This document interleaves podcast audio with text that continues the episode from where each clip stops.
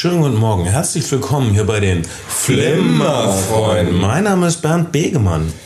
Ich bin kaum aufgewacht und äh, Kyoto. Ich bin ziemlich wach schon seit Tagen und heiße Ben Shadow.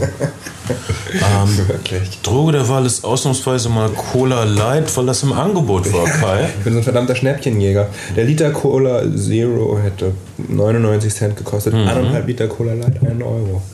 Da kann man noch. Warte mal, das sind ja, das ist ein Unterschied von, ah, das ist höhere Mathematik. Außerdem äh, speisen wir, wir pimpen unsere Cola Light mit äh, Saskia Quelle Löning, ein Medium Mineralwasser, das seinesgleichen sucht. Ähm, Die. Saskia. Ähm, wir haben ja einige Alkoholiker stehen. Wir haben, äh, Ben, du bist jetzt unter die Whisky-Känger gegangen, was ich wirklich bewundernswert finde. Ach, das stimmt überhaupt nicht. Es ist einfach so, dass ähm, wann immer eine unangebrochene Flasche Backstage irgendwo steht und niemand schaut, packe ich sie mir in den Koffer und nehme sie mit nach Hause. Das ist, das ist die sympathische Mitnahmementalität. Du bist doch wieder auf Tour mit der Ben Schade Gruppe. Ich bin auch auf Tour. Jeder ist auf Tour. Alle sind Ich bin nicht auf Tour. Du bist nicht auf Tour, Kai. Ich fühle mich gerade weder auf Tour noch bin ich auf Tour. Du bist gerade zwischen zwei Touren. Du bist gerade zwischen zwei ähm, Videoclips äh, oder wie das in deiner Branche ist. In unserer Branche ist, wir sind gerade zwischen zwei Veröffentlichungen. Du bist gerade zwischen zwei Clips. Ja. Und äh, das ist dieser Dazwischenzustand, den der moderne, kulturell interessierte Mensch so gut kennt. Wir funken live aus der Margaretenstraße. Genau, und nebenan wird gebaut. Das ist ein bisschen laut. Ich glaube, ich mache mal das Fenster Ja, zu. wir machen das Fenster zu, nachdem wir etwas Lokalkolorit hatten, aber eins meiner be bewährten Credos lautet ja äh, regional ja, ethnisch niemals. ja. Damit hast du damals im, äh, im Bürgerschaftswahlkampf 88 ziemlich abgeräumt. Ähm, Ja, ein paar Stimmen gekriegt von Leuten, die ich nicht so mochte, aber pff. Ähm, Ähm, die Sache ist die, wir nehmen natürlich wahr, was euch bewegt da draußen. Wir das so? nehmen natürlich wahr, was die echten Probleme Darf dieses Landes sind. Und darf ich- darf ich deshalb haben wir verstanden, dass viele Leute den Film Prometheus nicht durchschauen. Und deshalb als Service jetzt für euch Prometheus erklärt. Willst du sagen, unsere Hörer sind dumm? Nein, Nicht das, alle. das, Und dazu habe ich gestern, weil gratis nach der, nach der Kinolektüre, äh, was besser, was kann dir Prometheus besser erklären? Die äh, letztwöchige Gala mitgebracht. Jennifer Aniston im siebten Himmel. Wer es glaubt, Frauen werden mir immer ein Rätsel bleiben. Jennifer Aniston ist nicht im siebten Himmel. Diese Frau ist äh, zerfressen von Neid und. Irrsinn. Und äh, von der Erinnerung an ähm, Brad Pitt. Sie will einen Tag vorher heiraten oder sowas, ne? Hab ich, Das ist doch so kleinlich. Ich meine, wie erbärmlich ist das? Wahrscheinlich hat sie auch eine kleine Angelina Jolie Voodoo-Puppe. Wahrscheinlich hat sie schon ihre 25. Angelina Voodoo-Puppe durchgebraucht. frisch verlobt. Jennifer Aniston, 43. Halt mal, du, du hast dir die Gala gekauft. Ich Nein, nein, nein, ich habe sie nicht gekauft. Es gab, sie kostenlos, es gab sie kostenlos nach dem Prometheus-Screening gestern. Die letztwöchige Gala, ja, im Cinemax Kiel. Oh Mann, die müssen ja echt in Schwierigkeiten sein, wenn sie so wertvolle Preise verschenken. Die äh, abgelaufene Gala, ja. Obwohl, da seid ihr da kaum abgelaufen. Ich, ich habe noch eine Frage an die Leute da draußen. Wenn wir erklären, können die ja vielleicht auch beantworten. Ähm, es gibt in, in Hamburg-Wilhelmsburg ein Kino namens Rialto, was ein 1915 gebautes Kino ist und als äh, Wortwill, Kleinkunsttheater, Kino hergehalten hat und dann eben nicht zum Schachtelkino verbaut wurde, wie so viele Kinos in den 70er Jahren in dieser Republik und 1990 stillgelegt wurde und äh, seitdem leer steht und es frisst wohl der Schwamm daran. Wie dem auch sei, ich habe äh, bei der Stadt Hamburg angefragt und es gibt einen Grundbucheintrag, aber aus Datenschutzgründen dürfen sie natürlich nicht sagen, auf wen dieser Grundbucheintrag läuft. Dann habe ich bei verschiedenen Dachverbänden angefragt, ob nachvollziehbar ist, wer noch der, der letzte Besitzer ist. Ist nicht mehr, weil zu lange aus den Büchern verschwunden. Und auch das Kinomuseum Hamburg hat nur einen alten Besitzer und äh, eine Telefonnummer, die nicht mehr aktuell sind. Wenn also jemand weiß, wem das Rialto-Kino in Hamburg-Wilhelmsburg gehört, diese wirklich leerstehende und seit Jahren nicht angerührte Immobilie, ein ehemaliges Prachtkino mit jetzt abgehängter Decke, äh, Meldet euch. Das ist wirklich interessant, weil ja. so wie ich das sehe, das neue Hamburg entsteht ja südlich der Elbe. Alles Hamburg nördlich der Elbe wird sich in Eppendorf verwandeln oder so ist, oder so ist der Plan. Also dann wird dieses Rialto-Kino echt wichtig und könnte die nächste große Freiheit werden oder sowas. Oder einfach abgerissen, weil der Schwamm zu tief drin ist. Aber, aber es ist bemerkenswert, dass tiefe das, Schwamm. Es ist wirklich nicht so, dass. Ich gucke dich an. du bist so gemein. Ich gucke dich an und denke an mich. Meine Güte, sei nicht so empfindlich. Deswegen ist er eigentlich so verliebt. Nein, ja. ähm, da ist, ich will damit sagen, dass uralte Krankheiten an uns nagen und vielleicht haben wir auch äh, schwarzen Alienschleim in unserem Tee oh. getrunken, ohne es zu wissen. Die Cola Zero sieht wirklich, äh, Light, Verzeihung, sieht wirklich ein bisschen danach aus. Ja. Sieht, ich bin ja Zero gewöhnt und jetzt Cola Light zu trinken macht mich total unruhig. Ich werde jetzt äh, Saskia Quelle Löning trinken. Ich finde es wirklich komisch, dass ein, äh, ein Medium Mineralwasser benannt ist nach dieser einen Seifenoper-Schauspielerin Saskia. Die hieß auch irgendwie Saskia Vespa oder so. Die hat einen Nachnamen, der so klang wie ihr Vorname. Saskia Puspa, Saskia Schnaskia, ich weiß es nicht. Ähm, sie war irgendwie blond und sah total symmetrisch aus. Davon gibt es, glaube ich, echt nicht viele Seifenoper-Schauspielerinnen. Echt? Blond und symmetrisch. Und äh, aber immerhin hat sie ein Mineralwasser nach sich selbst benannt. Viele Leute haben Probleme mit Prometheus und äh, ich bin in Prometheus gegangen und habe diese Probleme praktisch mit reingenommen in den Film und habe dann den Film gesehen und die Probleme waren für mich wie weggeblasen. Ich habe einen geradlinigen Science-Fiction, Action, Abenteuer, Horrorfilm okay. gesehen. Wartet mal kurz. Ich bin, ähm, als du vor drei Tagen angriffst und meintest, wir wollen über Prometheus reden, hatte ich mir ganz fest vorgenommen, dass ich das irgendwie schaffe, den Film zu sehen. Ähm, natürlich ging es nicht, weil ich gestern nach Stuttgart und heute zurückgefahren bin. Nee, umgekehrt. Oder vor, mhm. vorvergessen, was weiß ich. Auf jeden Fall habe ich den Film nicht gesehen, aber ich habe mir ein bisschen was durchgelesen und bin natürlich neugierig. Ähm, was da los ist, weil im Internet findet man tatsächlich nur ganz viele sehr negative Beiträge darüber, dass die Schauspielerei so unglaublich schlecht ist, dass der Film nicht konsistent ist, dass die Story irgendwie nicht aufgeht.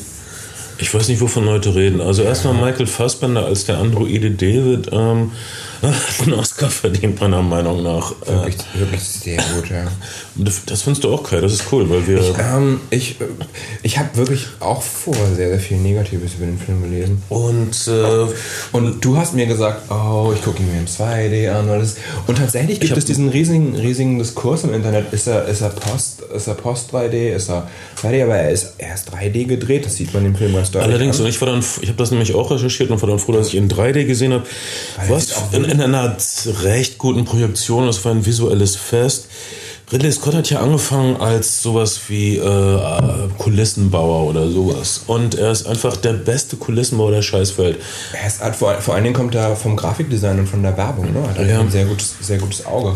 Und äh, ja, das stimmt. Sehr, sehr viele der Kulissen in Prometheus sind tatsächlich gebaut und nicht, und nicht, äh, nicht computergeneriert. Ridley Scott hat dazu mal gesagt, naja, du hast halt so einen scheiß Greenscreen und niemand weiß, was aus diesem Greenscreen rauskommt. Auf einmal explodieren die Kosten.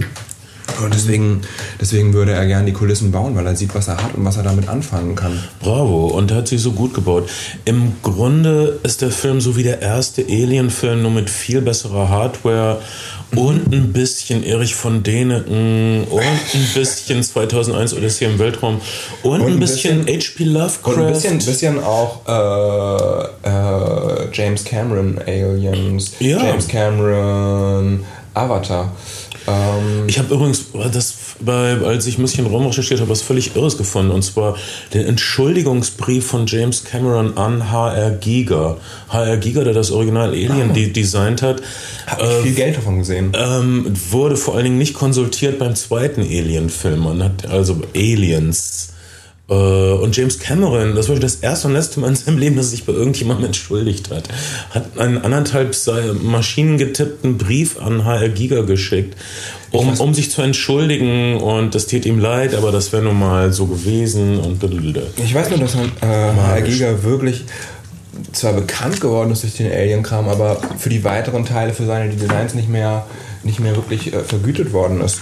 Das Kann sein. dass nicht weiter so weiter stimmig finde. Äh, HR Giga ist wirklich äh, so ziemlich eine überbewertete Künstler in Anführungsstrichen der ganzen Welt und der kann so froh sein, dass äh, dass das Alien-Modell irgendwie verbraten wurde. Natürlich, natürlich verdient er eine Menge Geld mit, mit, mit äh, Büchern, mit Alien-Layouts und Grafiken.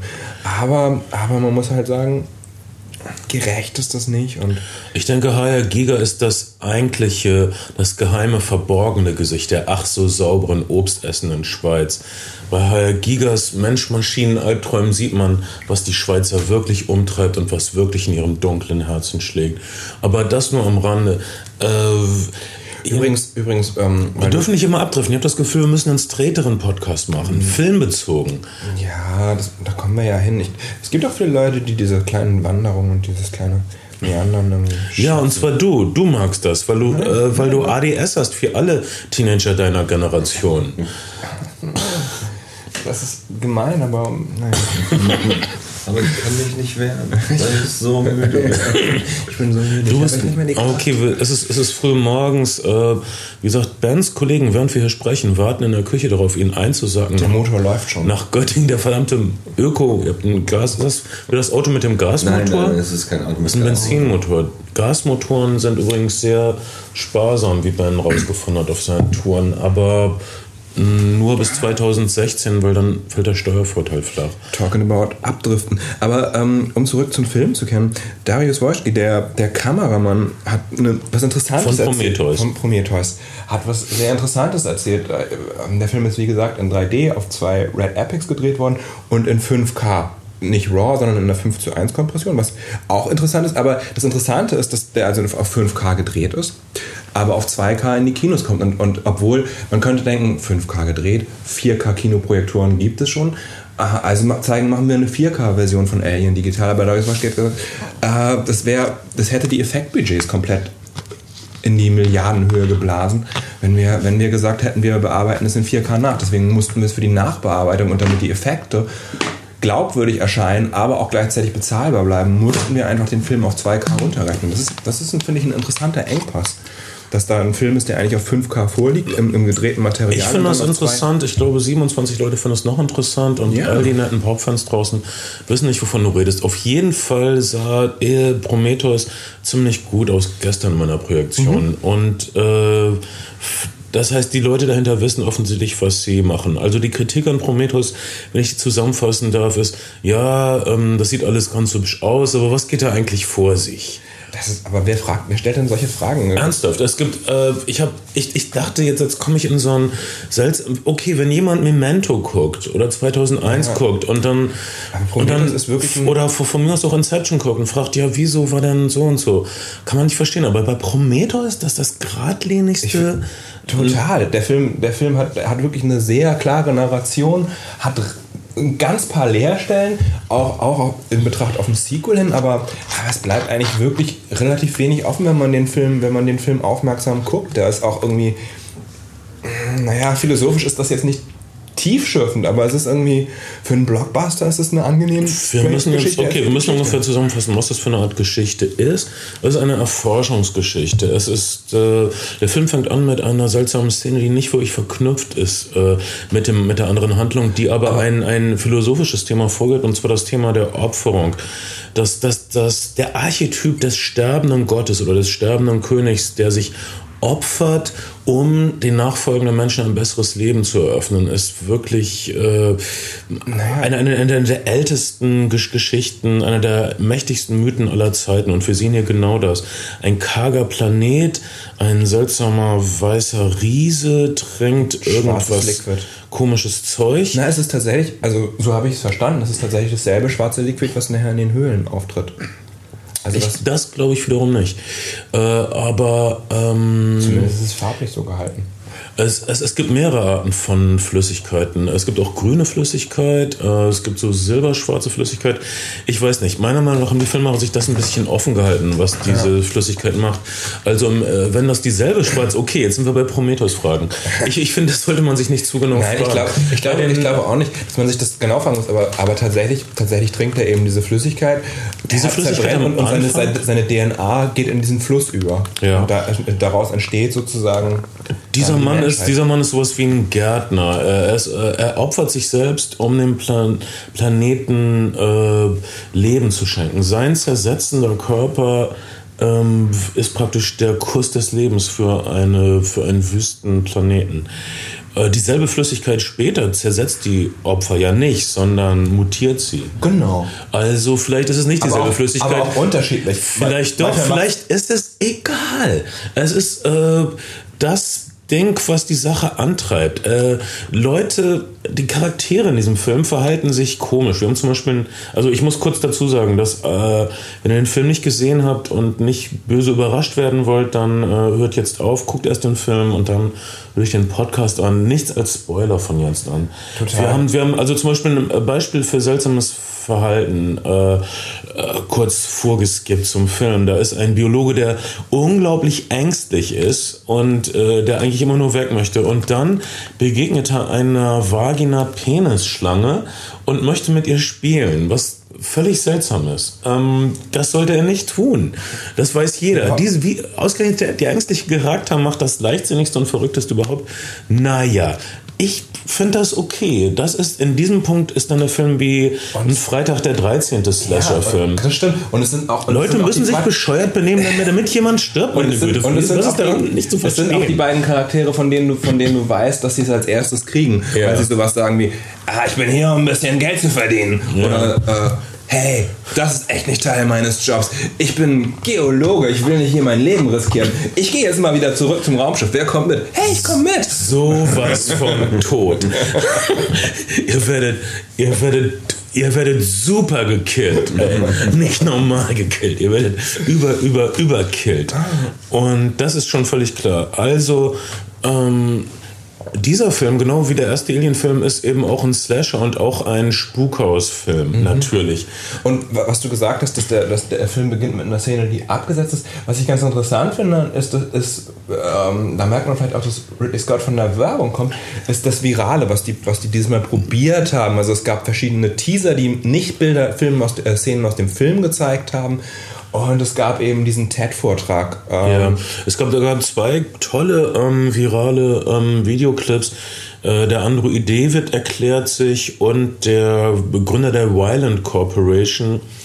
Die, Korpor äh, die Firma, die ein großes Raumschiff, äh, die das große Raumschiff Prometheus selbst gebaut hat und bezahlt hat, hat einen ziemlich irrsinnigen, größenwahnsinnigen Vortrag im Rahmen und in Form eines TED-Vortrages, falls ihr TED-Vorträge nicht kennt, geht man auf ted.com. Das sind sehr kluge, viertelstündige Vorträge, die man gratis sehen kann, wo die klügsten Menschen der Welt euch sagen, wie alles funktioniert. Also wir. Ich gucke das, ich guck das dauernd und ähm, tja, naja. Und du, ähm, du abstrahierst und verdichtest es für diesen Podcast. Ja. Die Essenz, wenn ihr nicht die ganzen TED-Vorträge gucken wollt, hört einfach den Podcast. Und unser ideales Publikum für diesen Podcast sind GZSZ-Schauer, die nach höherem streben und die man deshalb mit allem möglichen vollsülzen kann, was man selbst nur halb verarbeitet hat. Ähm, okay, weiter zur Handlung von Prometheus. Also, wir sehen uns, wie, wie ein antikes, komisches Wesen sich opfert in einer äh, düsteren Welt, um es zu, mit Leben zu erfüllen. Dann sehen wir junge, sympathische Höhlenforscher, die was, die verrückte Sachen in der Höhle entdecken. Eine Zeichnung, nicht die einzigen Zeichnungen. Das ist eine Art Sternkarte. Naja, für mich sind das sechs Punkte, egal. Und ähm, tja, das ist ein ganz bestimmtes Sonnensystem und zu diesem Sonnensystem bricht ein Raumschiff auf. Und auf diesem Raumschiff sind wir ziemlich schnell, ziemlich sofort. Das kommt mir vor, wie als hätte Red Ridley Scott den, den Tipp von, von Avatar benutzt und geh direkt zu dem Planeten. Geh nicht über los, zieh Genau. keine Das ist- 5000 es gibt- Mark ein. Es gibt, glaube ich, noch einen Viralclip, wo, wo, die. Forscherin, wo die Forscherin sozusagen der Firma ihren, ihr, ihr Konzept verkauft. Ähm, aber direkt zum Planeten, genau. Die Exposition ist wirklich angenehm kurz gehalten. Und äh, äh, das ist doch. Und in, in dem Augenblick ist der Film wirklich wie so ein Abenteuerfilm. Irgendwann sagt auch jemand, weiter mit unserem Abenteuer. Also, nein, jemand sagt, glaube ich, kurz bevor, schnell, bevor unser Abenteuer beginnt. Also, das ist dann wirklich so heißer Matrosen, hisst die Flagge und so. Du hast also wirklich ein schönes Abenteuerfeeling. Du hast also, äh, Prometheus ist 30 Jahre, äh, spielt 30 Jahre vor dem ersten Alien-Film. Ähm, aber die Technik ist natürlich viel besser. Ähm, äh, kann, kann sich noch jemand an den ersten Alien-Film erinnern, zum Beispiel an, an diese Beep-Beep-Trecker, wo man Bewegung mit ja. raus. Das ist, ist so ein Ding, das ist irgendwie so, sieht aus, als wäre es 20 Kilo schwer und obendrauf hat man einen kleinen Schirm mit so kleinen weißen Punkten, die sich ein bisschen bewegen. Ja. Ähm, jetzt hat, mir, hat man voll dreidimensionale Karten, eine sehr coole Scanning-Technologie. So man, wenn man in unbekannte Gänge und Höhlen betritt, schmeißt man einfach Kugeln in die Luft und die machen eine perfekte dreidimensionale Karte von allem, die ungefähr, die dann eine riesige dreidimensionale Karte im Schiff macht, die also größer ist als mein Wohnzimmer zu Hause. Ähm, ich brauche wirklich eine bessere Wohnung, wenn jemand was weiß. Ihr könnt, ja. ähm, und das ist, also die Technik ist allein schon okay, das ist ein bisschen, es ist einfach schön auf diesem Schiff zu sein. Dieses Schiff ist so gut designt, also das ist ein Teil des Kinogenusses einfach. Ich fand, fand auch, äh, es gibt, gab eine Szene, die eigentlich relativ unspektakulär ist, wo der Captain des Schiffs während eines, eines Sandsturms auf dem Planeten in seinem Schiff sitzt, rausguckt und Whisky trinkt. Und man denkt echt so, okay, ich könnte mir das noch so eine Stunde angucken und mit ihm, mit ihm auf diesem Schiff abhängen. Das, ist unglaublich gemütlich. Und dann ähm, spielt er Akkordeon und er spielt äh, von Crosby, Stills Nash Love You the One You're With was eine der großen Swinger-Hymnen ist. ist die, die Handlung des Liedes. Im Lied geht es darum, dass wenn man halt nicht mit, wenn man halt seine Freundin nicht zur Hand hat, kann man halt mit irgendjemand anderem schlafen. Genau. Und das, ist dann, und das ist dann Charlize Theron in Make-up. Und äh, Charlize Theron ist immer so mutig und kein oder schlechtes Make-up zu tragen hat ihr einen Oscar gebracht in Monster. Und man sieht sie in dem Film ohne Make-up und mit Make-up. Und äh, tja, ich finde sie heiß, äh, wenn sie so streng ist. Äh, Endlich jemand, der heiß ist, nachdem wir den letzten Podcast ungefähr fünf Minuten darüber geredet haben, dass es niemanden mehr gibt im Kino, der heiß ist. Deshalb sage ich das. Ich habe das Gefühl, ich muss das wieder gut machen. Charlize Theron kommt sehr streng rüber, aber sie ist eine elegante Frau. Äh, sie kann sich wirklich tragen und, und ich sehe so wenig elegante Frauen im Kino. Ja. Und, und ja, sie, sie, sie soll frigide rüberkommen, sie soll als Eiskönigin und es ist, und es ist rüberkommen. Ich, ich, ich mag normalerweise diesen Typ nicht, aber du spürst immer, dass sie eigentlich überhaupt keine Eiskönigin ist. Und ähm, du, weißt halt, du, weißt halt, du weißt halt auch noch nicht so richtig, ähm, was sie denn eigentlich ist. Also es wird relativ spät ein Verwandtschaftsverhältnis in Brüssel und es ist nicht ja. klar. Sie, also der Captain unterstellt ja auch, vielleicht ist sie, sei sie Android. Wir können ruhig spoilern. Ah. Es wird die ganze Zeit damit gespielt. Also es gibt diesen Androiden ja. David an genau. Bord und sie ist, äh, sie hat, äh, es geht um so ein verkorkstes Schwester-Bruder-Verhältnis. Mhm. Am Anfang gibt es eine Szene, wo der Firmengründer in einem Hologramm auftritt und dann seinen Androiden vorstellt und sagt, das ist das nächste in einem Sohn, was ich habe. In diesem Augenblick wird geschnitten zu Charlize Theron und sie verdreht ihr Gesicht in Schmerz und Ekel. Wir erfahren später, dass sie die Tochter des Firmengründers ist und dass sie sich wahrscheinlich, dass sie, also Charlize Theron im Film Papi-Probleme. Auf jeden Fall. Sie kniet irgendwann, irgendwann am Rollstuhl ihres Vaters, der dann doch noch auftaucht und küsst ihm die Hand und sagt so wie, Daddy. Ja, ja, also sie ist voll irgendwie die verstoßene Tochter, die es echt schwer mit ihm hat.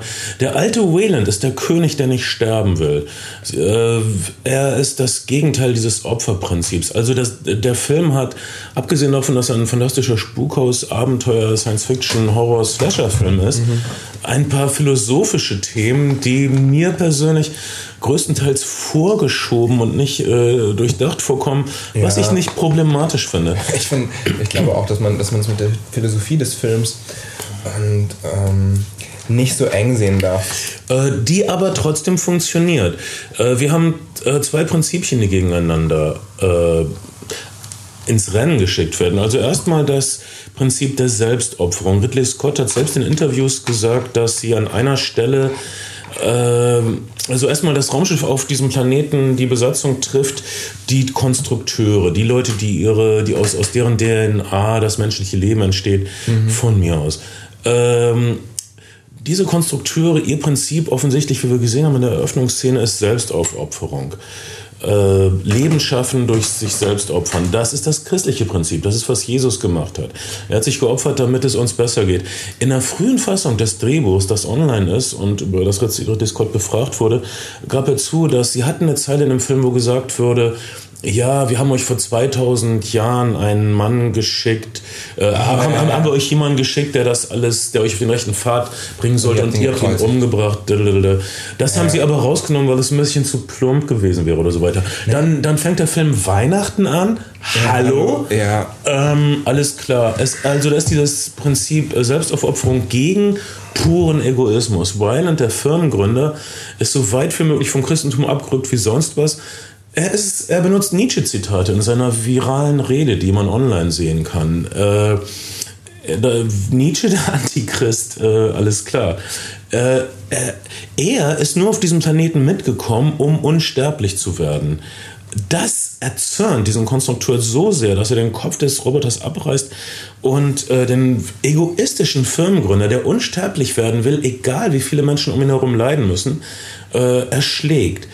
Ähm, das, also in diesem Augenblick hat man eine Konfrontation von zwei Prinzipien, die nicht koexistieren können.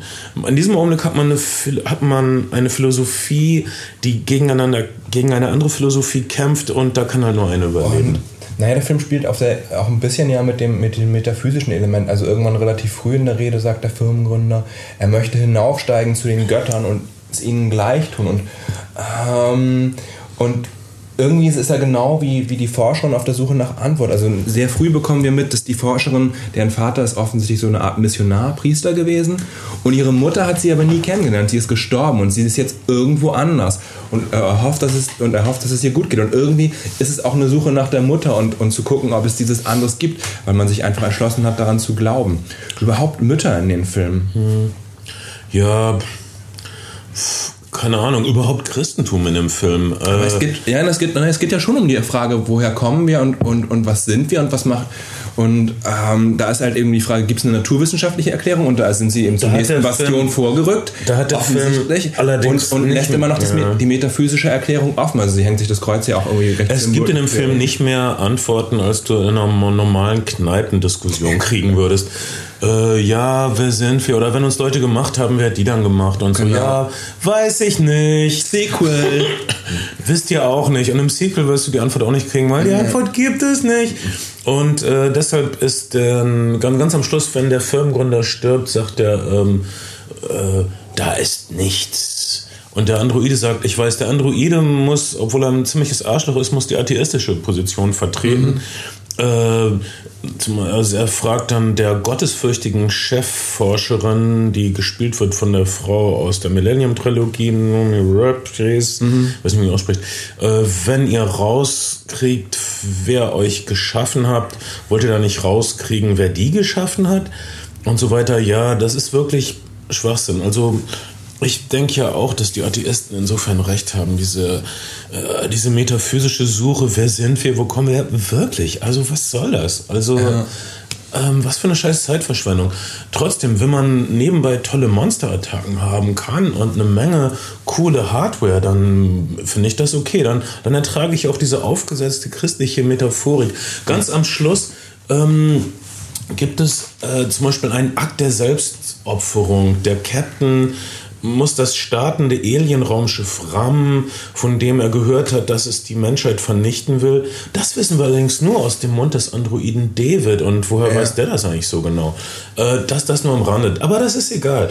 Jedenfalls. Ja, der hat sich diese Simulation halt angeguckt. Ja, Schwachsinn, er weiß das auch nicht so genau. Jedenfalls, ähm, er muss mit seinem Raumschiff, das Alien-Raumschiff RAM, sonst wird die Erde zerstört, ein Akt der Selbstaufopferung. Wir sehen, wie er und seine Crew, die aus zwei Leuten besteht, äh, im Cockpit stehen und sie sind so Jesusmäßig angeordnet. Er in der Mitte und die beiden links und rechts von ihm leicht in, in leicht tieferer Position. Vor allen, vor allen Ganz am Schluss heben sie die Hände, die die ja. Arme, also wenn sie in einer religiösen Versammlung, bevor sie in einen großen Feuerball in das vaginaförmige, hufeisenförmige Raumschiff ähm, der Aliens äh, knallen. Klasse, sowas will ich sehen. Das ist religiöser Kitsch, den ich liebe und wenn ihr den nicht liebt, dann scheiß auf euch. Der, der auch nach dem 9. September in der islamischen Welt sehr gut ankam. Ja? Äh, ähm, weiß ich nicht. Ehrlich? Keine Ahnung. Ich weiß nicht, ich weiß nicht, ob in den Flugzeugen irgendwer die Hände gehoben hat vor dem World Trade Wusst, wusstet ihr, dass es eine echte neue äh, Psychostörung namens äh, Reality-Show-Paranoia gibt, wo Leute denken, sie wären in ihrer eigenen Reality-Show die ganze Zeit und alles um sie herum würde arrangiert wie in einem Film Truman Show. Und, und, und dann, äh, naja, das, ich komme dafür raus, weil um wegen 9, 9. Sep- äh, 11. September. Aber Leute, dass Leute, dass Leute, dass Leute glauben, sozusagen die ganze Welt wäre eine Inszenierung für sie, das ist, glaube ich, ein sehr, sehr altes Phänomen, was auch Jahrhunderte vorher ist. Interessant ist es, dass sie sozusagen jetzt, jetzt die Reality-Show-Analogie suchen. Reality-Shows sind auch Irrsinn. Aber wir in Deutschland haben ja gar nicht so viele, ne? Und ich habe das Gefühl, das kommt auch nicht so. Wir haben, wir haben Scripted Reality. Ähm, das ist wirklich das, das boomende Format. Das ähm, diese Produktionsfirma in Köln hat, habe ich gerade gelesen, über 100.000 Leute mittlerweile in ihrer, in ihrer, in ihrer äh, Schauspieler in Anführungszeichen Liste. Das ist sehr beliebt und die, die verbrennen jede Woche ungefähr 1000 von diesen, von diesen Gesichtern. Und trotzdem werden Leute mehrfach bese- besetzt, weil diese Scripted Reality Formate auf allen Sendern so wahnsinnig gut funktionieren und so wahnsinnig billig herzustellen sind. Oh, du hast einfach nur ein paar Prolls, die sich streiten, ne? Irre. Das sollten wir auch machen. Wir sind Narren, dass wir uns mit Hochkultur beschäftigen. Okay, was sind die, also gut, ähm, Ich habe die, ich hab die äh, Berlin bei Tag und bei Nacht Geschichte schon erzählt nachher. sag, ja, dass da Leute hinkommen, die denken, das wäre echt oder so. Ja, ja, genau. Es gibt, es gibt die Leute, die die, die die besuchen wollen in ihrer Wohnung. Das ist die eine Gruppe von Fans und die andere Gruppe von Fans will tatsächlich einfach Autogramme von ihnen haben. Das ist die Gruppe, die versteht, es sei nicht echt. Ähm, es gab Bravo. jetzt ein Interview mit einem der, einem der Produzenten von so einem Scripted Reality Format, der gesagt hat, es würde überhaupt gar keinen Unterschied machen, wenn wir fünf Minuten einblenden würden, dass die Geschichten frei erfunden sind. Äh, Leute, Leute würden es genauso gerne sehen wollen. Es hat, es hat nichts damit zu tun, dass Leute annehmen, dass es dass es frei erfunden, äh, äh, real ist. Aber nachweislich glauben mehr als ein Drittel der Zuschauer, dass es sich um wahre Geschichten handelt. Was fatal ist, finde ich ein bisschen, wenn, wenn, Leute, wenn Leute diese auf den Bildschirm gebrachten Sozialklischees verinnerlichen, die sie eh schon vorher hatten. Okay, also was, nochmal, ich, ich möchte jetzt unseren äh, Öffentlichkeitsservice-Gedanken weiterführen. Was sind also die Probleme, mit, Leu mit, die Leute mit Prometheus haben können und können wir ihnen helfen? Können wir ihnen Antworten sagen? Was, was sind die Fragen, die Leute an den Film stellen? Also wieso, äh, wieso benehmen sich die Schauspieler total seltsam? An, an einem bestimmten Punkt... Wo denn? Ja, doch, ganz oft. Also Ja. zu, zu, zum Beispiel äh, die Hauptdarstellerin ist blutverschmiert und hat überall Narben und, und fällt dann blutig auf die Knie in so einen Raum, wo gerade andere Typen sind. Und, und die sagen nicht, hey, was ist mit dir passiert? Oder du siehst komisch aus. weil Oder sie- weil sie hast wissen, du gerade eine, hast du gerade einen eigenen Alien aus, ha- hast du dir selbst einen Alien aus deiner Bauchhöhle entfernt?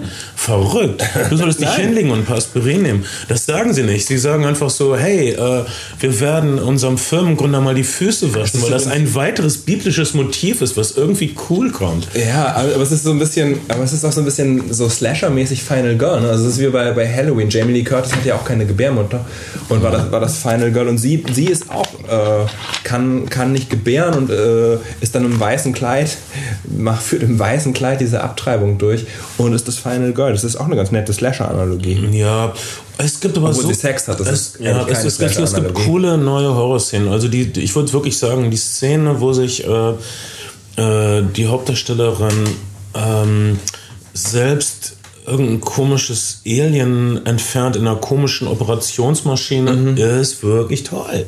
Ja. Das, das ist wirklich hervorragender Horror. Mein, mein Lieblingskommentar war, ähm, war nur zwei kleine Sätze lang. Und zwar, ähm, der Film ist total scheiße, ich habe mich keinmal erschreckt. Oh, dann weiß ich auch nicht. Dann äh, guckst du offensichtlich nicht hin. Ähm, äh, aber auf der anderen Seite, vielleicht, wenn man so abgestumpft ist, dann äh, macht das. Ja, dann Das würde mich interessieren, wer, wer, wer sich bei Prometheus nicht erschreckt ist, dann wür- würde mich interessieren, was die dann erschreckt. Ähm, Also, vielleicht sind Leute wirklich, man muss halt sagen, wir haben nicht mehr wirklich das Gefühl, die Welt, die wir bereisen, ist irgendwie neu. Also das Raumschiff, das Raumschiff haben wir in Varianten schon vorher gesehen. Wir haben diese, wir haben diese Brutkammern von Aliens auf eine Art und Weise schon gesehen. Wir kennen diese Welt schon irgendwie ein bisschen und wir wissen auch ungefähr, wie die Spielregeln dieser Welt funktionieren. Aber das finde ich, finde ich jetzt der Sache nicht so abträglich. Also ich finde nicht, dass es, dass es den, den, den Schrecken irgendwie mindert. Aber Aber es ist natürlich nicht mehr so frisch, wie es vielleicht 1979 gewesen sein mag. Ich war 1979 nicht im Kino, um Alien zu sehen. Ich war im Kino, um Alien zu sehen und dies, dieser Augenblick, den ich erlebt habe mit, dem, mit den Leuten, also der erste Augenblick, wo der, der Alien aus, aus, aus der Brust des unglücklichen Weltraumfahrers bricht, äh, das ist ein Augenblick, den ich nie wieder erlebt habe im Kino. Das ist, das ist auch nicht zu wiederholen. Danach hat mich auch nichts mehr so schlimm schockiert im Kino. Ich war jetzt auch jung und beeindruckbar. Ähm, und äh, Ridley Scott selbst hat vielleicht auch nie wieder, er hat wirklich fantastische, respektierte Filme gemacht, aber äh, ich habe oft, äh, Ridley Scott hat sehr darunter gelitten, dass er nicht die Fortsetzung von Alien drehen sollte, dass, sondern dass die an, so? er ist einfach so, sie haben ihm einfach, sie haben ihm nicht mal gesagt, dass sie eine Fortsetzung drehen, sie haben ihn nicht gefragt und gar nichts. Einfach die, die Idee von James Cameron hat ihnen gefallen und zack. Äh, und deshalb hat er sich, äh, er wollte immer zurück in diese Welt, in diese Alien-Welt. Äh, Blade Runner ist zum Beispiel, könnte auch in derselben Welt spielen wie die, wie, wie, wie dafür, Alien. Dafür spricht auf jeden Fall David, ne? Ja, und die, äh, die, die, die Wayland Corporation. Wayland Corporation und ja. äh, die Wayland Corporation kommt übrigens auch in Joss Whedons ähm, äh, Serenity-Film vor. Da, da sieht man, äh, das ist so eine nette kleine Sache, die man entdecken kann am Bildschirmrand, dass er große Container hat, wo dann an der Ecke Wayland draufsteht. Also George Whedon lässt seinen Film oder lässt Firefly im selben Universum wie die Wayland Corporation agieren. ich glaube einfach, dass Ridley Scott ganz clever darin ist, viele, also das ist auch, glaube ich, ein Stück weit ein gutes Marketing, möglichst viele popkulturelle Bezüge aufzumachen und damit auch mhm. Interesse an, allen, an allerlei Baustellen die, zu wecken. Die Drehbuchschreiber haben, Damon Lindelof ist verantwortlich für Lost und Lost ist eine Serie, die sehr dafür bekannt ist, dass sie viele komische philosophische, anspielungsreiche Bälle in die Luft wirft und nicht wieder auffängt.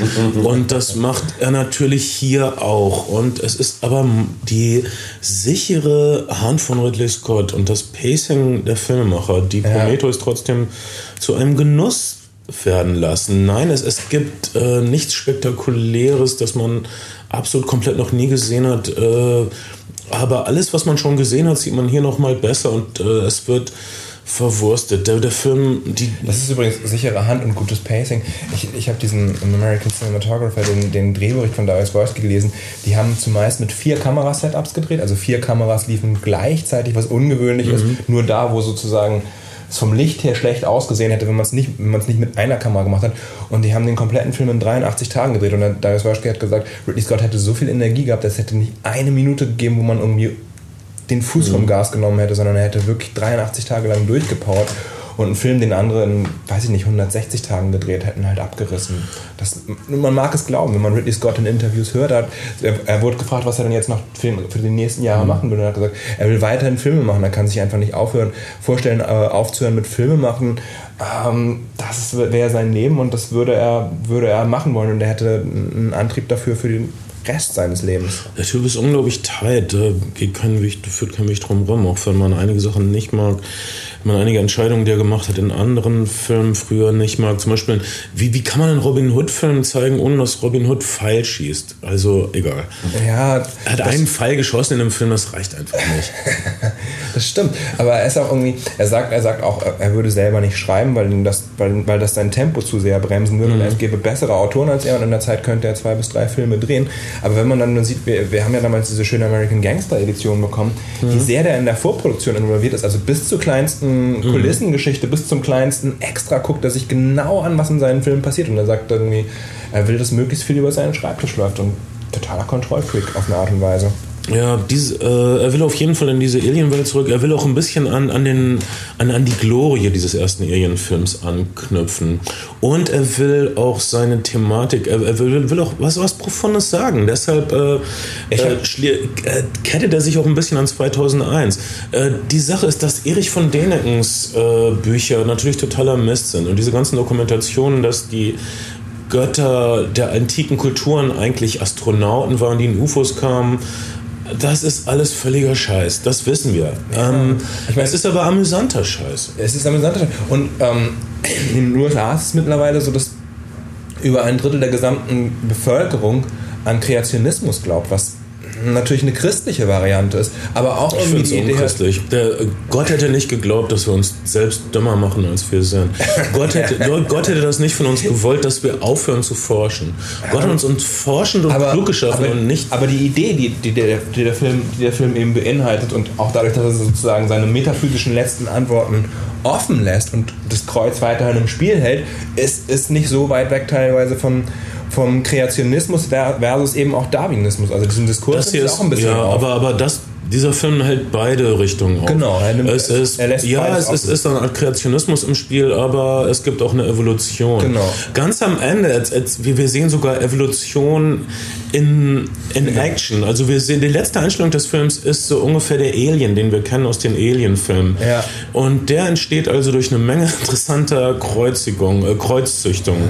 Also schwarzer Schleim war im Tee von jemandem, der schlief mit einer Frau aus deren Bauchhöhle kam ein Lovecraft-ähnliches Tentakelmonster, was äh, zusammenkam mit einem äh, Osterinsel-ähnlichen äh, antiken Gott. Äh, daraus kam dann das Alien. Was, was, interessant, Okay. was interessant ist, weil, weil sozusagen ähm, soziologisch oder, oder psychologisch sind Horrorfilme eben, sind die Monster oft mit dem besetzt, was wir an Ängsten haben und was wir verdrängen. Also Monster bestrafen oft sexuelles Begehren und so weiter und so fort. Wenn man sozusagen Weil es bestraft werden muss, muss, muss. Weil es schmutzig ist, was wir tun. Schmutzig, schmutzig. Also all das, all das was, wir, was wir versuchen die ganze Zeit aus dem, aus dem zu verdrängen, was die sogenannte Norm für uns verkörpert, holt uns dann irgendwie wieder in Form des Monsters ein und bestraft unser Verhalten. Und äh, das Alien ist ja sozusagen im wahrsten Sinne des Wortes etwas, was wir herausgerissen haben und aus uns und abgetrieben haben und jetzt wieder zurückkommt, um uns Ja. zu bestrafen. Also was, was man nicht vergessen sollte, der, der Drehbuchautor des ersten Alien-Films. Also Alien ist ja ein Originalkonzept, was total selten ist heutzutage. Äh, Das, äh, das Drehbuch hieß eigentlich Star Beast.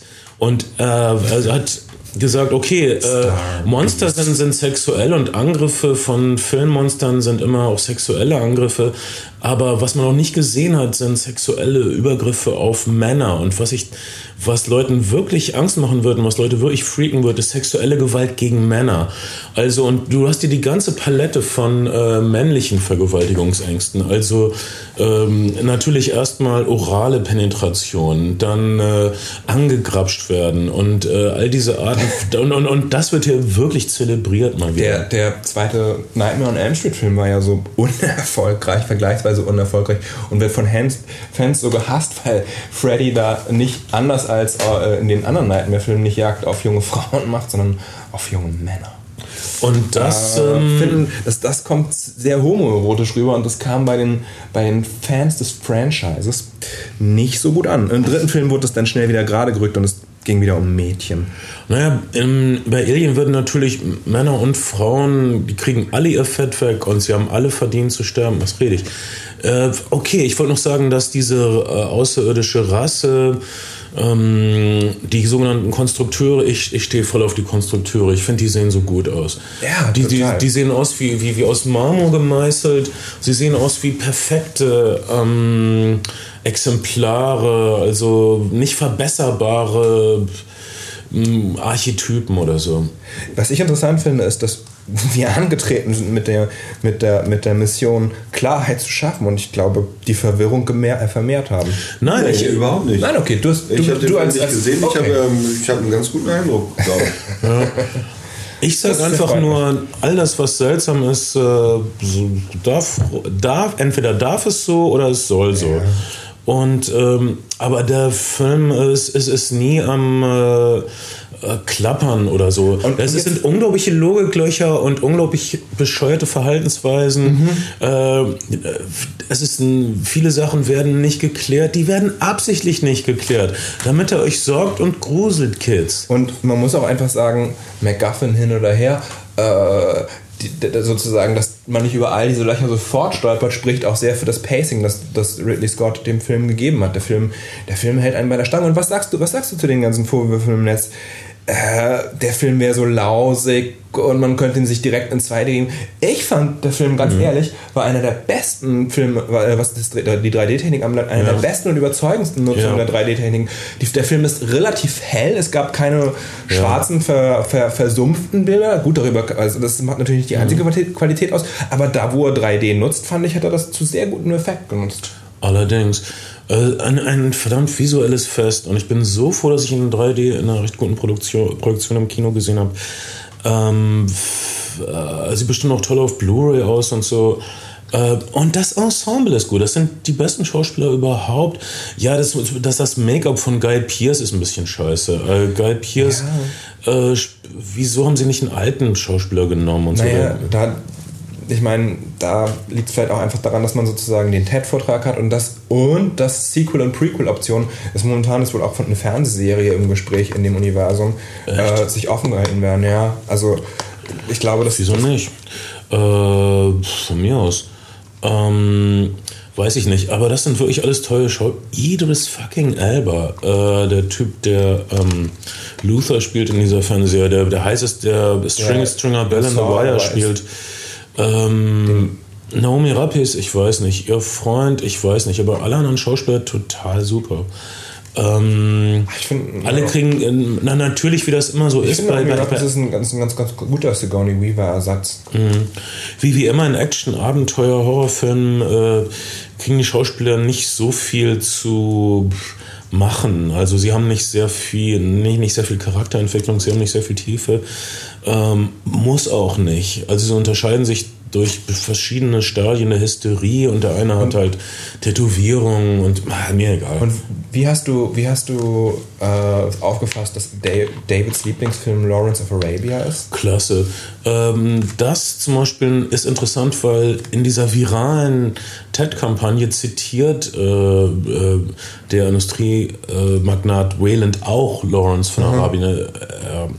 Das hat ihn inspiriert. David weiß, dass das sein Schöpfer, Wayland ist sein Schöpfer, inspiriert ja. hat. Also lässt er sich auch inspirieren ja. von ihm. Äh, und die ganze, wie Michael Fassbender die Rolle auffasst, ist auch sehr nach Peter O'Toole in dem Film Lawrence von Arabien Total. Der, der, der, Charakter ist auf jeden Fall, Fall ähnlich, auch in seinen, in seinen Gesten und Manierismen. Also ein Gentleman, der brutale Dinge tut. Äh, und der in sich in einer moralischen Grauzone bewegt. Also wenn er Morgens von Arabien gesehen hat, äh, Lawrence wird zum Verräter an, an seiner eigenen Sache. Ähm, mhm. Das ist auch, was David macht in dem Film Prometheus. Äh, Nochmal, Michael Fassbender in dieser Rolle stiehlt den Film für mich ein bisschen äh, fast. Ja. Er, ist, er, ist, so gut als dieser Androide. Äh, ich konnte ihm, glaube ich, irgendwie eine Stunde so zugucken, wie er durchs leere Raumschiff geht. Ganz am Anfang hätte ich auch ein bisschen mehr davon sehen können, wie durch das leere Raumschiff geht. Das, das war ein bisschen so wie der Douglas Trumbull-Film Silent Running. Und ein bisschen so wie Moon auch. ja, wo man ja, ja, Moon, Silent Running, diese, diese einfach ein Typ auf einer perfekten Raumstation, die viel zu groß für ihn ist. Die der Fahrzeuge so erinnern auch sehr an Moon. Ja. Ähm, mit denen sie sich nach draußen begeben. Genau wie die Moon-Fahrzeuge, nur halt 20 Millionen Euro teurer oder so. weil sie weil es hatten. Ich glaube, ich, ich habe immer gedacht bei dem, bei dem Film, man, man konnte Ridley Scotts Pitch direkt sehen. Also wir machen diesen Film, er hat ein bisschen was von, von der Hypnot for Moon, er bedient, er bedient Blade Runner und Alien auf eine Art und Weise. Das ist so eine Art quasi Prequel, Sequel. Äh, dann, dann ist es so wie Avatar auch und es ist 3D und mhm. naja. Die Studios ja. werden es geliebt haben. Ich verstehe nicht, wieso Prometheus so viel Hass gekriegt hat. Äh, er hat auch ein bisschen Liebe gekriegt. Ich habe jetzt ist auch wieder ein, ein Backlash gegen den Backlash im Gange.